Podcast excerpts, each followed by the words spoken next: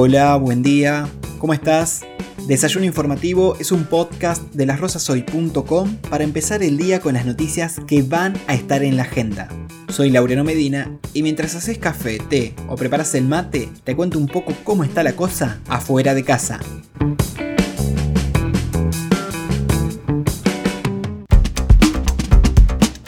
Miércoles 11 de agosto. Bienvenidas y bienvenidos a la emisión número 50 de Desayuno Informativo, el podcast de las Rosas Hoy. Desde ya, muchas gracias a todas las personas que nos escuchan y acompañan día a día a través de las diferentes plataformas y redes sociales. Ahora sí, comenzamos con los títulos.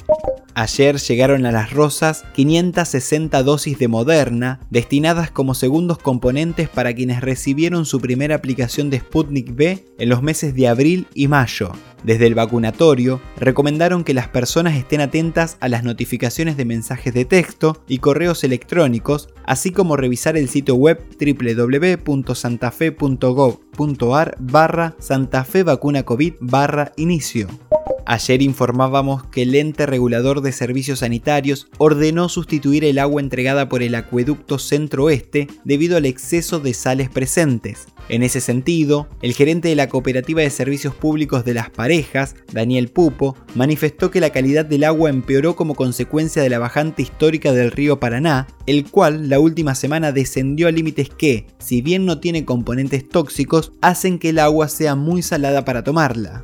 La Federación Santafesina de Trabajadores Municipales suspendió provisoriamente el paro de 24 horas sin concurrencia a los lugares de trabajo que había sido dispuesto para mañana jueves. La medida de fuerza se levantó luego de que el gobierno provincial los convoque a una reunión paritaria que se desarrollará el viernes 13 de agosto a las 11 horas quienes también iniciaron negociaciones paritarias, pero en este caso con el gobierno nacional, son los cinco sindicatos docentes con representación en todo el país. La secretaria general de Etcetera, Sonia Leso, dijo este martes que un aumento del 45 a 50% en el salario de los docentes sería esencial para superar un poco la inflación tras cinco años de pérdida del poder adquisitivo. Desde los gremios reclamaron también por el aumento de las jubilaciones docentes y la necesidad de que todas y todos los trabajadores de la educación se encuentren inmunizados con la segunda dosis de la vacuna contra el coronavirus. La reunión pasó a cuarto intermedio hasta hoy o mañana.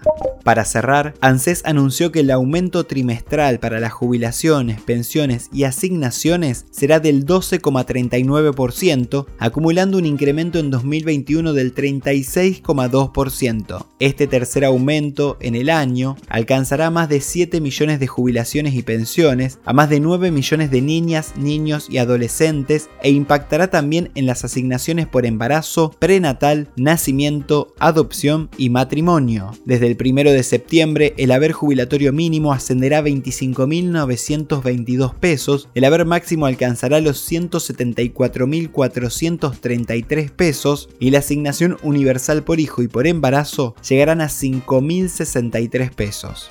Miércoles despejado en las Rosas, tuvimos temperaturas bajo cero nuevamente en la madrugada, mientras que durante la tarde la máxima llegará a los 15 grados centígrados. Esto fue todo por hoy. Por quincuagésima vez, gracias por compartir el desayuno. Nos encontramos nuevamente mañana. Buen día.